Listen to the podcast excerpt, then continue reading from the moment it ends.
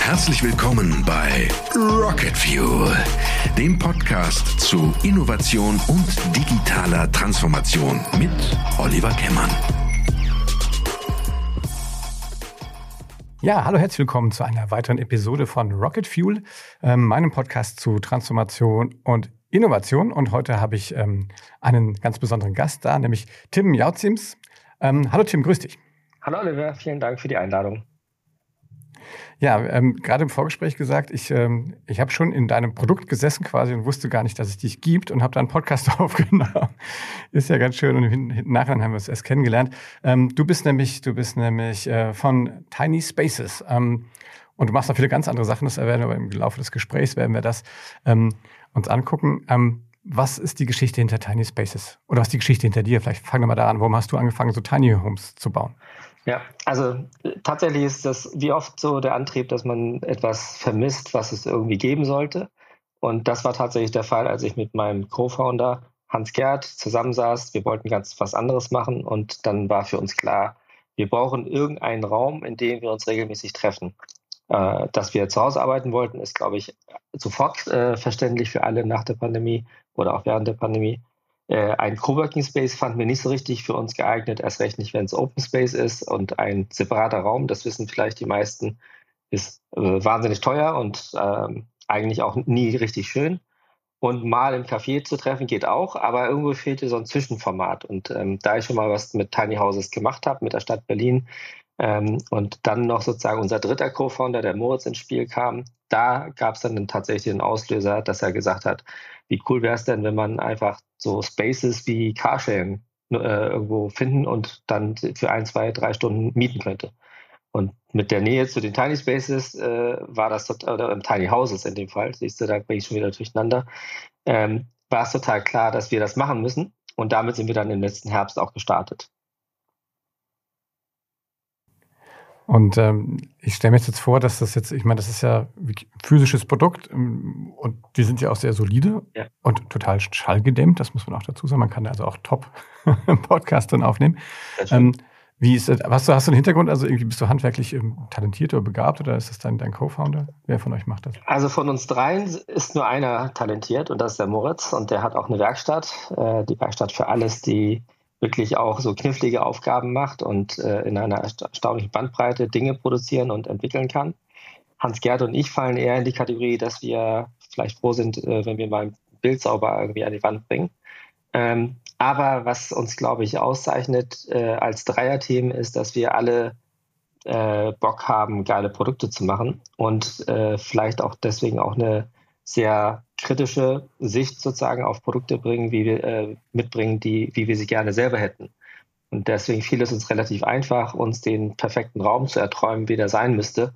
Also, dass wir irgendwie ein großes Fenster brauchten, äh, das wollten wir haben. Alles sollte aus Holz sein, sollten die hochwertigsten Equipment-Teile sein. Äh, wir wollten jetzt auch nicht knausern beim, beim Drehstuhl und so weiter. Das ist dann so ein Hermann Miller Aaron Chair und so weiter und so weiter. Und das hat uns am Ende eigentlich sehr iterativ dann zu dem gebracht, was es am Ende als Prototyp geworden ist im letzten Sommer. Und auf der Basis haben wir gemerkt, haben wir schon einen relativ guten Wurf gelandet und den haben wir dann jetzt immer weiter verfeinert. In der ganzen Entwicklung war kein Architekt dabei, kein Tiny House Bauer im klassischen Sinne, sondern wirklich drei äh, potenzielle Anwender, die sich ihren schönsten, äh, schönsten Raum sozusagen erträumt haben. Und dann haben wir ihn tatsächlich in echt gebaut. Und das war für uns auch ganz, ganz unwirklich, dann wirklich äh, das auch äh, live zu sehen und anzufassen und zu riechen. Äh, aber jetzt merken wir, dass das eben auch nicht nur uns so geht, sondern auch vielen, die da reinkommen. Ähm, wie, wie weit seid ihr jetzt schon, also seid ihr schon in so einer Art, kleinen Anführungsstrichen, Serienproduktion? Also oder andersrum vielleicht gefragt, ist euer Geschäftsmodell, verkauft ihr die oder vermietet ihr die? Was, wie, ähm, wie, wie wollt ihr das lösen? Genau, am liebsten ver vermieten wir sie, äh, tageweise, wochenweise oder monatsweise. Und äh, am liebsten auch nicht nur eins, sondern im Moment bis zu zwölf. Ähm, und nächstes Jahr dann auch haben wir schon das erste Event mit 50 äh, angefragt. Das werden wir hoffentlich bald unterschreiben. Also wir haben da schon ähm, große Pläne, die gestützt sind durch die aktuelle Nachfrage. Also überall, äh, wo wir hinkommen mit unserem Tiny Space, so wie es die auch ergangen ist, dann verstehen die Menschen das Produkt, verstehen diese neue Nische, die es vorher gar nicht irgendwie als fehlend irgendwie identifiziert wurde. Und äh, erst wenn man es dann tatsächlich auch erlebt, live erlebt hat, dann ähm, sehen wir, dass da sofort auch Nachfrage entsteht. Und das nicht nur in Deutschland, sondern natürlich auch in Europa und dann irgendwann auch weltweit. Und deswegen sind wir da schon davon überzeugt, dass wir hier nicht ein kleines, süßes Nischenthema bearbeiten, sondern dass wir da einen eigenen Markt kreieren können. Man muss sich das so vorstellen, man muss das vielleicht mal ein bisschen beschreiben, das Haus. Man, ähm, also ich finde immer so, du kannst mich jetzt schlagen oder so, ich finde, es sieht aus wie so ein Monopoly-Haus, also das einfache Monopoly-Haus. Ja. Äh, ähm, und es ist, hat er, würde ich sagen, fast einen quadratischen Grundriss. Ja, fast. Das, oder kommt das anders? Fast, ja. Ähm, und es ist halt wirklich total verglast. Das heißt, wenn man drin sitzt, äh, ist das wirklich man total also wenn man es irgendwo hinstellt, wo man einen schönen Blick hat, ne? Ja. das auf den Ikea-Parkplatz stellt es natürlich nicht. Aber und das ist halt total cool. Und wie gesagt, es ist klimatisiert und ich mache die Tür zu und ich habe da wirklich meine Ruhe drin. Also das ist wirklich schon, ähm, und das sage ich jetzt nicht hier als, als äh, Tiny Space Fanboy, sondern als, tatsächlich als, als User. Ja. ähm, genau. Eine coole Sache. Ähm, wenn du, bist du denn irgendwie, bist du, äh, also wie bist du auf die Idee gekommen? Bist du schon immer so ein Unternehmertyp gewesen oder hast du gesagt, das ist das erste Mal, dass du dich so ein bisschen in diese Entrepreneurschiene gewagt hast oder bist du eines Nachts aufgewacht, ich muss jetzt Tiny Häuser bauen? Wie, wie ist die Geschichte hinten dran oder was ist die Geschichte hinter Tim eigentlich? So. Ja, also grundsätzlich bin ich von Anfang an äh, seit meinem Berufseinstieg immer sehr unternehmerisch gewesen. Äh, tatsächlich in der Gastro gestartet, dann in die Werbung gegangen, sehr lange in der Werbung gewesen, unterschiedlichste Agenturen durchlebt, dann bei Avato Bertelsmann, so ein riesen Dienstleistungskonzern, ähm, war ich dann äh, auch relativ lange und habe dort ganz viel Business Process Outsourcing gemacht, Kundenbindungsprogramme und so weiter. Aber immer mit dem Glück, dass ich auch als Angestellter sehr unternehmerisch agieren durfte und dann tatsächlich 2008 dann auch den Absprung gemacht habe, meine eigene Agentur gegründet und dann damit tatsächlich auch äh, viel Glück gehabt, um dann äh, 2012 als Angel Investor dann äh, für fast zehn Jahre so oder für ja, äh, acht, neun Jahre in, sozusagen voll ähm, äh, unterwegs zu sein und dann äh, drei Jahre noch so ein Turnaround Naturkosmetik-Startup mit begleiten zu dürfen. Und das war so im Prinzip die, die das sozusagen die, so ein bisschen der Werde, Werdegang. Das Thema Tiny Space und Tiny House ist sozusagen über ein anderes Thema entstanden. Und zwar habe ich ähm, schon immer darüber nachgedacht, wie es eigentlich in Zukunft ist ähm, oder wie, welche Modelle gibt es eigentlich, wie wir in Zukunft wohnen wollen.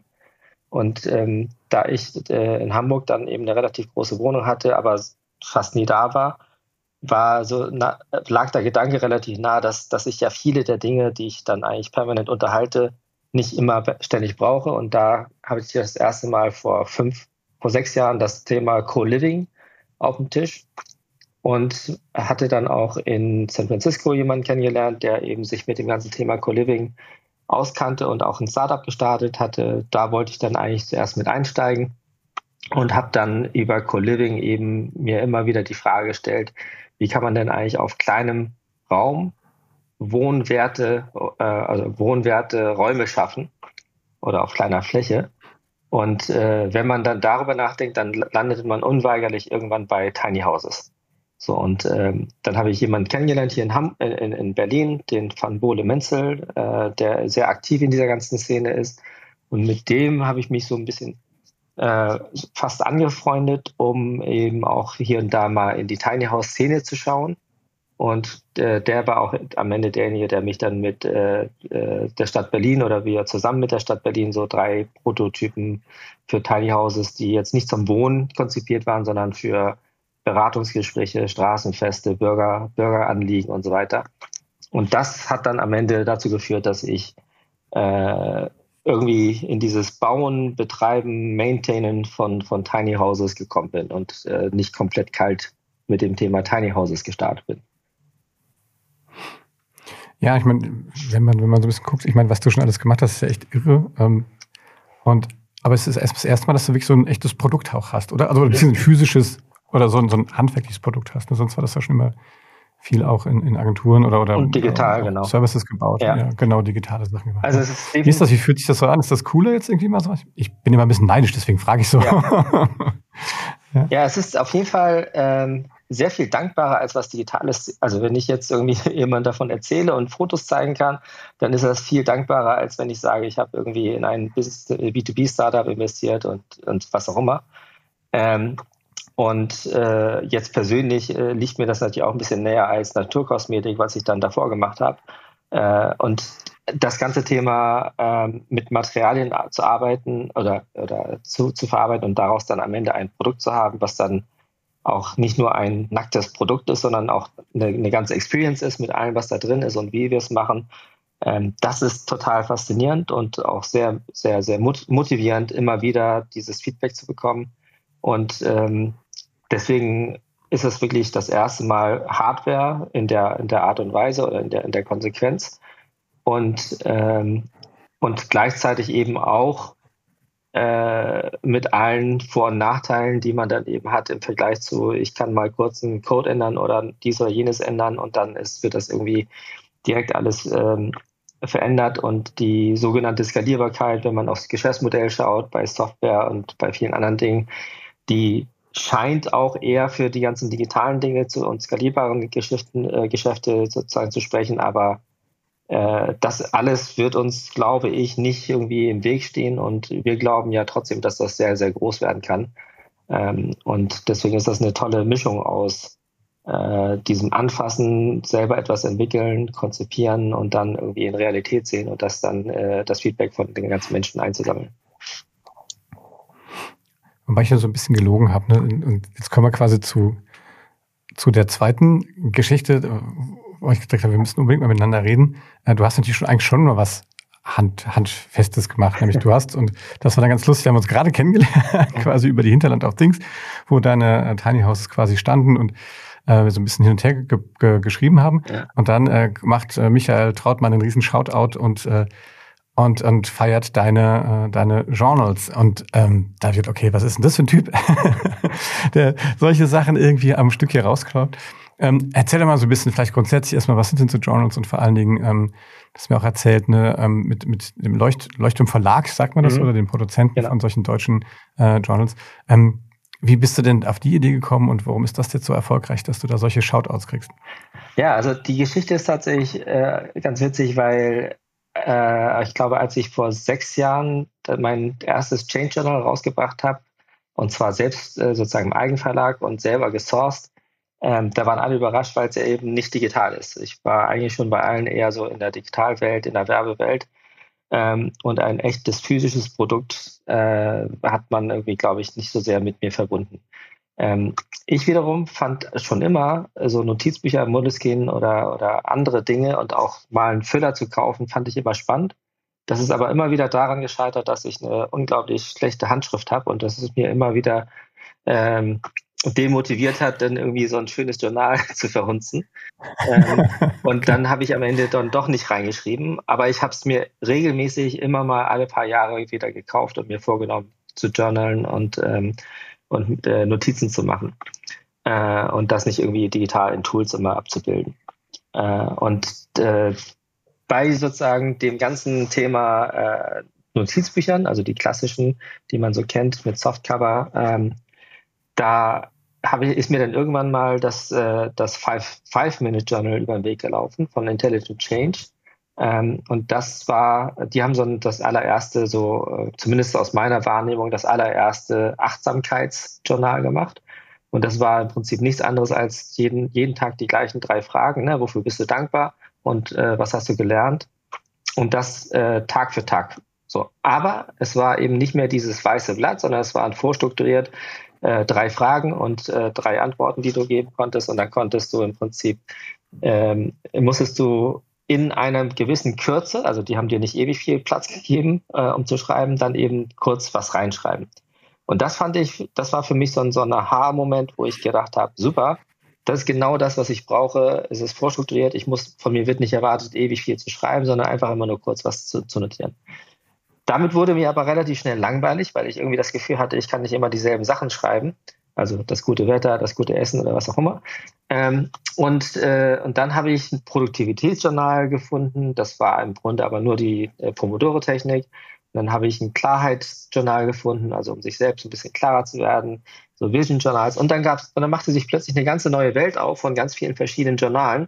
Und Journale bedeutet in dem Sinne etwas, wo du, also nicht ein Buch, in dem du liest, und dann hast du äh, an der Seite ein Notizbuch und, und schreibst dir was auf, sondern es ist im Prinzip im selben Medium, ohne Medienbruch und dann im Prinzip Vorlagen oder Templates, in denen du bestimmte Prompts oder Fragen oder was auch immer äh, äh Strukturen hast in, oder sogar auch Checklisten äh, oder andere Tracking-Möglichkeiten, in denen du äh, so mit deinem Journal im Prinzip interagierst und arbeitest. Und das fand ich damals super, super spannend und dachte, das ist, hat, das hat riesiges Potenzial. Aber das, was mir fehlte damals, ist tatsächlich etwas gewesen, wo ich, ähm, weil ich bin wahrscheinlich ein, äh, im Kern einfach ein ungeduldiger Mensch und äh, langweile, langweile mich schnell, wenn ich die ganze Zeit nur eine Sache mache.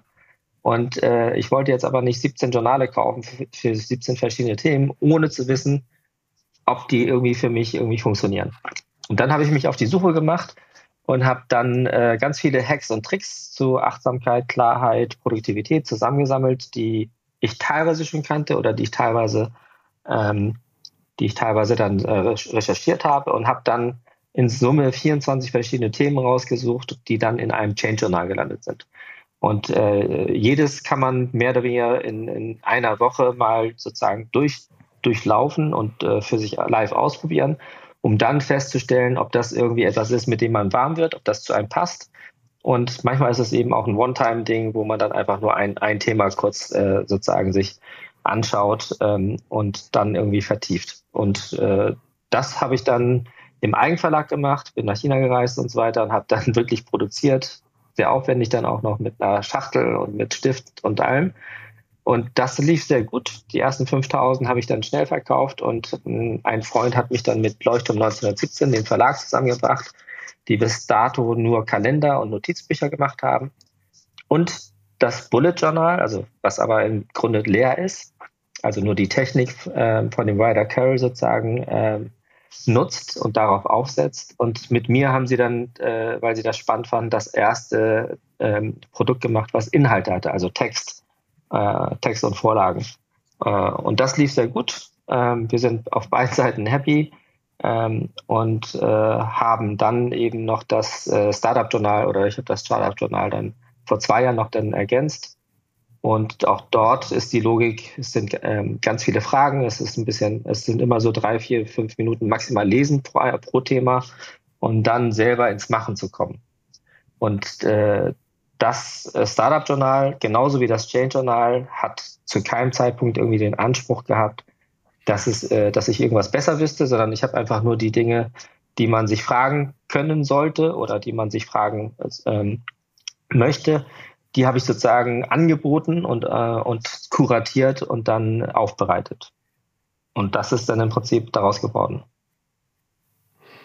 Und Change Journal ist, weil es halt Menschen in, in, in sag ich mal, in so in ihrem Lebensbereich vielleicht, wo sie sich verändern, begleitet? Ja, also äh, das Change Journal ähm, ist tatsächlich eine, eine, bunte Mischung eben, wie gesagt, aus Achtsamkeitsübungen oder Techniken, aus Produktivitätstechniken und aus Dingen, wo man sich so ein bisschen über sich selber versucht, klarer zu werden. Ähm, also über seine Stärken oder äh, über das, das Ikigai, also wofür steht man morgens auf und so weiter. Ähm, das sind alles Dinge, die wirklich kleine äh, sozusagen ähm, Nudges sein können, um das eine oder andere zu überdenken und sich sozusagen zu verändern. Ähm, das heißt nicht, dass du vorher scheiße warst und jetzt plötzlich ganz toll, sondern es ist einfach ein, ein Prozess, glaube ich, den, den alle irgendwann mal im Leben haben. Die einen früher, die anderen später, wo man sagt, hey, äh, ich hätte, hätte ich noch ein bisschen mentale und emotionale Kappa, um äh, mal ein bisschen weiter in mich reinzuhorchen oder zu schauen, wo ich irgendwie noch ein bisschen mich weiter optimieren kann. Und dafür ist es dann perfekt, weil es so niedrigschwellig ist und man irgendwie nicht äh, irgendwie 300 Seiten lesen muss und dann muss man danach überlegen, was habe ich denn jetzt eigentlich daraus gelernt und wie kann ich das anwenden. Äh, und diese, diese Lücke, die fand ich damals immer bei fast allen Büchern immer doof und hatte bisher nie ein Rezept dagegen und jetzt habe ich irgendwie versucht, so einfache Tricks äh, dann äh, zu so zu übersetzen, dass sie für jeden niedrigschwellig ausprobierbar werden. Hast du schon wieder kundenzentrisch was Neues entwickelt? Ja, genau. Sehr schön. Welche, welche Rolle hat äh, Wandel so in deinem Leben ähm, gespielt? Bist du, hast du dich selber oft Veränderungen ausgesetzt oder bist du eher ein stringenter Mensch? Nee, ähm, also wie ich schon angedeutet habe, bin in der Tendenz ungeduldig und äh, ich glaube, die meisten Dinge, die sehe ich so auf einer ähm, Sichtweise, Sichtweite äh, von irgendwie ein, zwei Jahren. Jetzt das erste Mal wiederum seit langer Zeit denke ich, dass jetzt äh, Tiny Space, dass wir, dass ich da fünf bis zehn oder noch länger Jahre da, da sozusagen das aufbauen kann weil das, was wir jetzt machen, ist ja nur die Plattform, auf der wir starten und da können wir ganz viele Dinge noch andocken und dann auch weltweit ausrollen, ähm, sodass dass es mir dort in der Tendenz sehr unwahrscheinlich äh, dann auch langweilig wird ähm, und ich dann auch immer wieder neue Dinge lernen kann und immer wieder neue Herausforderungen habe. Ähm, und das ist, glaube ich, der, der Haupttreiber, dass ich äh, von mir selber weiß, dass ich äh, so in Anfangs-Anschubphasen -An viel Energie habe, wahrscheinlich dann auch in vielen Bereichen schon eigentlich gesehen habe und dadurch auch äh, ganz gut bin.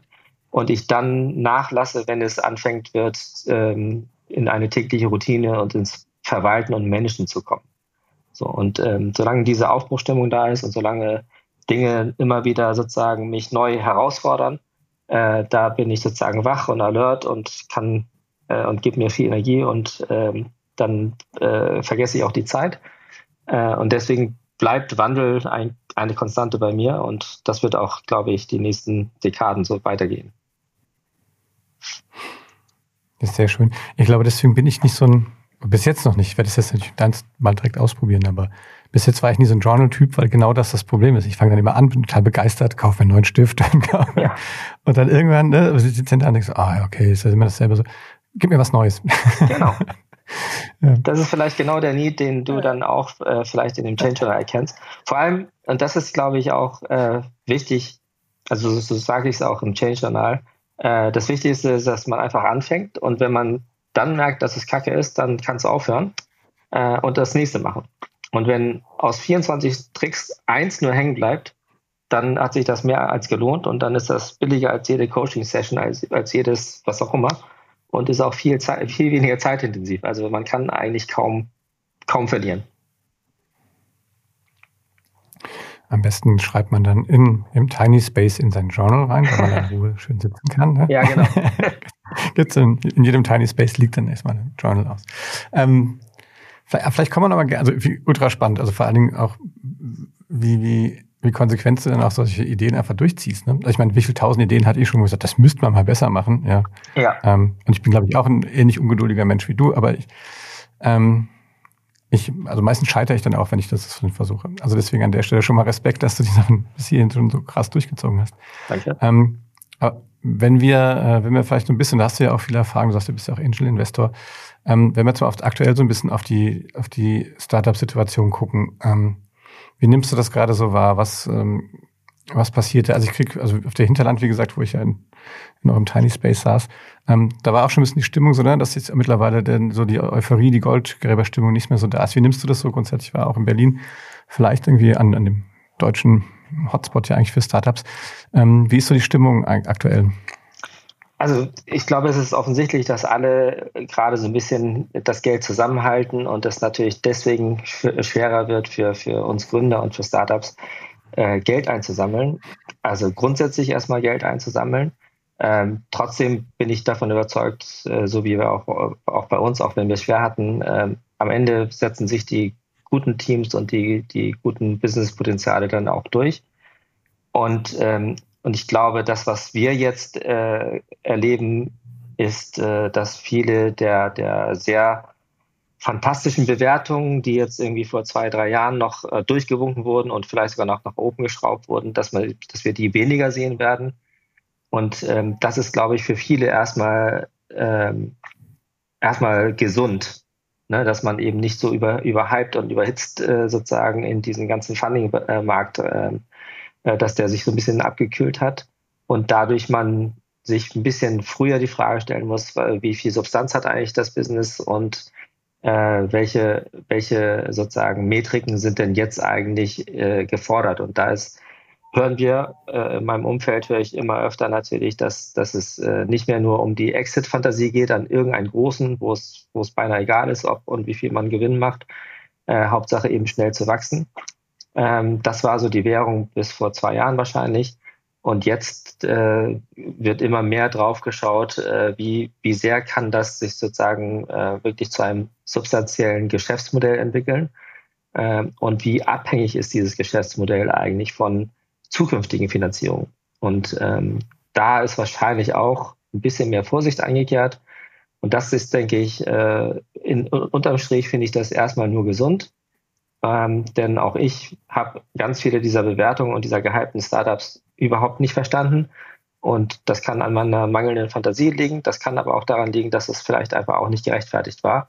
Und äh, wenn alle ein bisschen genauer hinschauen, dann ist vielleicht die Chance für eine kleine Korrektur da und vielleicht auch für so ein bisschen etwas anderes Mindset, dass man eben nicht immer nur äh, sozusagen dass die ganz große Moonshot-Vision irgendwie mit super viel Geld äh, finanziert, sondern dann eben doch mal ein bisschen guckt, wo wo ich mag das Wort sonst nicht so gern, aber wo diese nachhaltigeren Geschäftsmodelle, das heißt jetzt nicht immer gleich mit Impact, aber die dann tatsächlich äh, mehr, äh, also mehr eine größere Chance haben, dann auch wirklich ein Erfolg zu werden, äh, kommerziell, äh, inhaltlich und so weiter.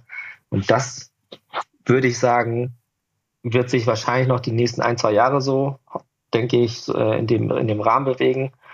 Und ähm, ich hoffe, dass es jetzt nicht noch wirtschaftlich in der Rezession noch äh, sozusagen uns stärker belastet, äh, dass dann die Geldhähne noch knapper werden. Das wäre wiederum schlecht, weil dann eben ganz viel neue Ideen, Innovationen, ähm, Aufbruchstimmung und so weiter dann im Keim erstickt werden würden. Und das äh, würde uns insgesamt auch nicht gut tun. Also zu starke Korrektur schlecht, leichte Korrektur finde ich völlig in Ordnung und, ähm, und auch sinnvoll.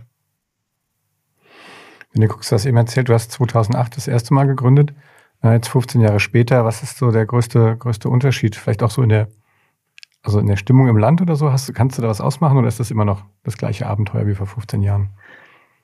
Nee, also ähm, vor 15 Jahren war es tatsächlich so, dass, äh, dass man dass man wirklich viel mehr wollen musste, um ein Unternehmen zu, ba zu bauen. Also es war schwerer dort Geld zu bekommen. Also jetzt ist es äh, relativ etabliert. Da, man muss nicht immer nur über den großen Teich schauen, um jetzt äh, Geld zu, einzuwerben, äh, auch für abgefahrene Ideen. Das war vor 15 Jahren garantiert ein bisschen schwieriger. Da gab es auch noch nicht so viele Angels. Also das heißt, äh, dass auch das allererste Geld war noch nicht so viel da. Äh, plus technologisch gesehen mussten wir äh, damals richtig hardcoden und vom Scratch ganz viele Dinge entwickeln, während es heutzutage äh, Shopify ist das beste Beispiel. Out of the box kann man mit 1000 Euro inklusive Waren eigentlich schon irgendwie irgendein E-Commerce-Produkt starten. Äh, Content kannst du auch starten, die ganzen Social-Media-Kanäle, die, die, wo du organisch deine eigene Reichweite aufbauen kannst. Das war für 15 Jahren alles nicht da. Ähm, diese Durchdringung, diese Akzeptanz dieser Technologie und auch die Einstiegshürden sind dadurch unfassbar niedriger geworden und gefühlt definitiv äh, ist eben das ganze Thema Startups, Unternehmertum, Gründen äh, viel präsenter in der Gesellschaft geworden. Wahrscheinlich auch durch so eine Sendung wie die Höhle der Löwen. Ähm, aber wenn es hilft, dass alle äh, sozusagen ein bisschen äh, mehr oder offener sind für das Thema Unternehmertum, ähm, dann finde ich das durchaus, durchaus richtig und, ähm, und, und unterstützenswert und denke, dass das erstmal per se ein guter Trend ist für eine Gesellschaft, dass, dass wir alle ein bisschen unternehmischer geschult werden, alle ein bisschen mehr äh, äh Dinge oder schneller mal Dinge ausprobieren können, ohne dass man jetzt irgendwie, also damals wahrscheinlich unter 100.000 Euro konnte man keine Website oder keinen Shop oder irgendwas mal ausprobieren. Und jetzt kannst du es eben für 30 Dollar im Monat, ne? Also und äh, kannst einfach sehen, ob irgendwas ankommt und von dort aus dann weitermachen. Und da gibt es ja auch tolle Beispiele. Ich stelle mir hier so gerne die äh, abschließend die Frage, wenn wir uns in zehn Jahren ähm, wiedersehen, ja, mhm. äh, hören, äh, hören, ähm, leben wir denn alle in äh, Tiny Space Siedlungen oder wie sieht die Zukunft aus? Gib uns mal so spontan mal einfach so ein so, so ein What-If-Ausflug okay. in die Zukunft. Nee, also auf gar keinen Fall leben wir alle in Tiny Häusern. Äh, das ist Ach, schade eigentlich, oder? Ja, ja und nein. Geschäftsmodell gut. Genau, ja und nein. Ähm, also ich glaube, die Romantik, die da, damit zusammenhängt, äh, die wird dann von, die wird von vielen als ernüchternd auch wahrgenommen, wenn man überlegt, wie wenig Dinge man in so einem Tiny House dann auch bekommt und wie, wie wirklich minimalistisch man dann eigentlich leben müsste. Und tatsächlich ist es eben in Ballungsgebieten überhaupt nicht effizient, nicht aufeinander zu bauen, also nebeneinander Tiny Häuser mit Abstand stehen zu haben. Ähm, aber woran ich schon glaube, und deswegen fand ich das Thema Co-Living ganz spannend und so wie sich Co-Working ergeben hat, dass man und überhaupt die ganze Share Economy, dass man ja nicht immer alles selber besitzen muss und auch nicht immer selber alles bauen muss und nicht alles äh, sozusagen auch nicht immer selber betreiben muss, ähm, glaube ich, sind wir, werden wir als Menschen insgesamt viel, viel mobiler werden und werden äh, auch äh, wirklich mehr dort arbeiten, wo wir gerne wollen, statt wo wir müssen. Äh, und werden dann vielleicht das auch nach und nach über das Leben, auf das Leben übertragen. Also jetzt ist man, glaube ich, immer noch sehr gebunden an den Ort, äh, wo man auch die, wo die Firma ist und wo die Kollegen und, und Kolleginnen sind. Aber ich glaube, in Zukunft werden wir das äh, ein bisschen flexibler und variabler halten. Ähm, und ich glaube, auch das ist per se jetzt nicht schlecht. Ähm, also ich finde das eher positiv, dass, dass wir alle beweglicher werden im wahrsten Sinne und äh, vielleicht auch dann so ein bisschen überdenken, was wir wirklich brauchen. Also deswegen auch das ganze Thema auch bei mir mit Minimalismus und wenig besitzen, äh, wenig Ballast haben, äh, wird jetzt im Moment von den von vielen so aus meinem Freundes- und Bekanntenkreis irgendwie beneidet, dass das irgendwie möglich ist. Aber es ist immer noch für viele sehr weit weg und sehr abstrakt. Und das kann vielleicht in Zukunft ein bisschen, bis, äh, bisschen näher sein, dass man äh, nicht immer alles braucht und nicht alles kaufen muss. Ich glaube, da ähm, können wir uns wirklich alle noch eine Scheibe dran abschneiden. Ich vorneweg. und äh, ja, Mensch, Tim, cool. Vielen, vielen Dank für, für diese Insights und für, für unsere quasi spontane Idee, hier mal einen Podcast aufzunehmen. Es ist echt ein Irre, was du schon in deinem Leben alles gemacht hast. Und wie gesagt, und ähm, wie konsequent und cool du diese ganzen Sachen auch durchgezogen hast. Also vielen Dank für deine Zeit und schöne Grüße nach Berlin. Vielen Dank, Oliver. Danke. War gute Zeit zurück. Ja, das war die, ähm, eine Episode Rocket Fuel. Wenn es euch gefallen hat, gebt uns einen Daumen hoch oder fünf Sterne bei Apple Podcasts. Und äh, ansonsten ähm, hoffe ich, hören wir uns nächste Woche wieder. Und ähm, ja, solange bleibt gesund. Bye bye. Das war Rocket Fuel, der Podcast mit Oliver Kemmern.